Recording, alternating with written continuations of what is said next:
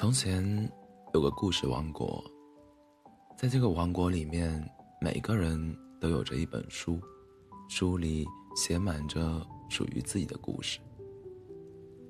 除了他，只有他的书是一片空白的。人们嘲笑他，嘲笑着他的同时，称呼他为“无故事先生”。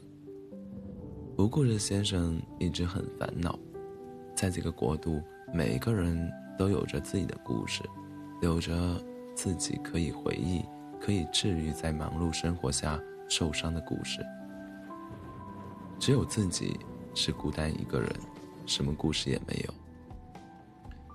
他曾经去很远的东边的繁华集市，想上商贩购买一个故事，来填补自己书上的空白。尽管市集上有各种商品，但他找遍了那里，也没有发现有人卖故事。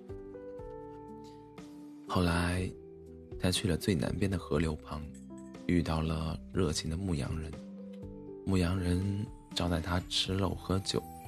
当提到能不能分享故事的时候，牧羊人只是讪笑了一下，也没有吱声。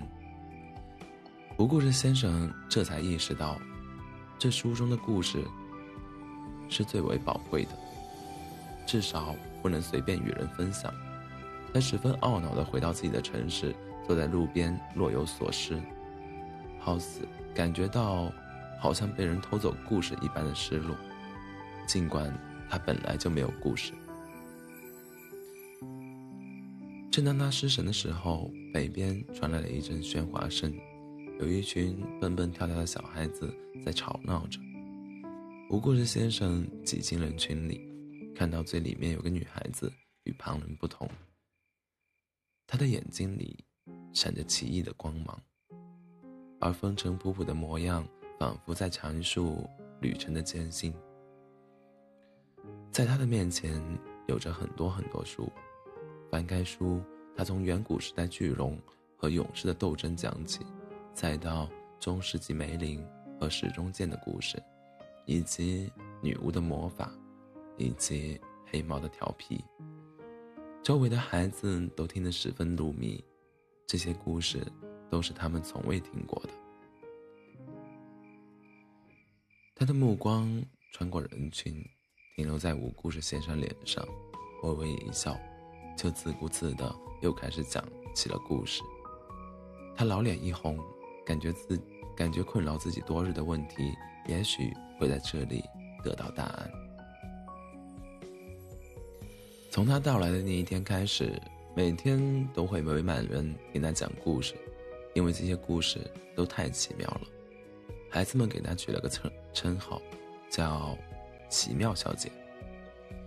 无故事先生每天随着人群来到这里，而每次奇妙小姐都会对着他。莞尔一笑，就这样，日子一天天过去。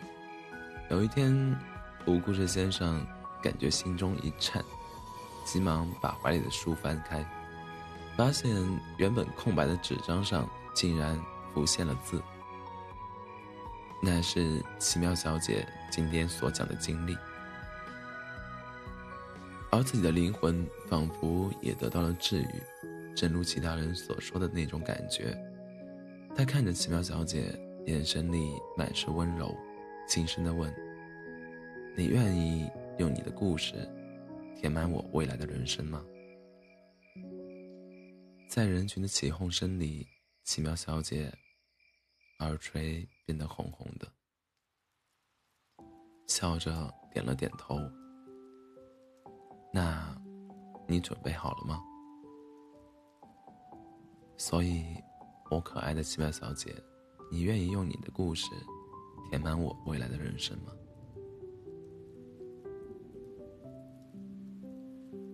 晚安。